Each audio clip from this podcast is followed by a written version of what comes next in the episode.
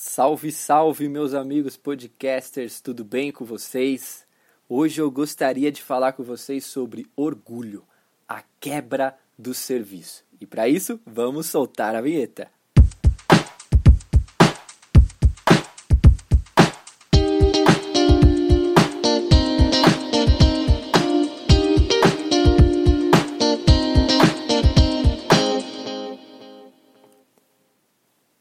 Antes de tudo, gostaria de pedir para vocês entrarem nas nossas mídias sociais. Nós estamos no Instagram, nós estamos no Spotify e no Facebook. A entrar, a nos conhecer e a compartilhar o nosso projeto. Bom, orgulho, a quebra do serviço.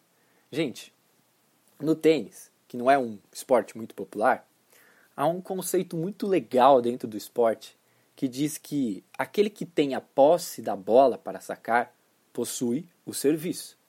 E toda vez que o adversário que não está sacando ganha um game, é dito que houve uma quebra no serviço. e brincando com isso, eu queria dizer que em nossa vida o orgulho é a quebra do serviço. E o contrário também vale.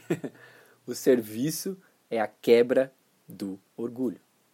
Estava eu fazendo minhas autoanálises de vida cristã, que aliás é um dos mandamentos, né, o sábado, que é tão maravilhoso. E nisso pensei em como as coisas não estavam se encaixando como eu imaginava, como as pessoas estavam se esfriando em meu ambiente cristão. E eu também estava me esfriando. E nessa lenga-lenga minha, veio a resposta de Deus ao meu desconforto. E não foi como a brisa suave provada por Elias, ou o consolo do Pai das consolações. Não. Na verdade, fui confrontado, e pela palavra de Deus. Lendo Mateus capítulo 20, em uma leitura tranquila e feliz sobre o Evangelho de Jesus, recebi o sentido aranha. o alerta do Espírito Santo, me chamando a atenção à fala do nosso Mestre Jesus. Foi mais especificamente no versículo 28, quando seus discípulos se levantaram orgulhosamente por se dizerem discípulos de Jesus. Ele os lembrou do seu chamado e do chamado de todos nós. Jesus diz lá que ele não veio para ser servido, mas para servir e mais, ele veio para servir a tal ponto que deu sua vida em resgate de muitos. Então, quando eu olhei aquele versículo, eu percebi que a vida que tinha não pertencia mais aos meus gostos. E como Cristo vive em mim, assim eu digo, né?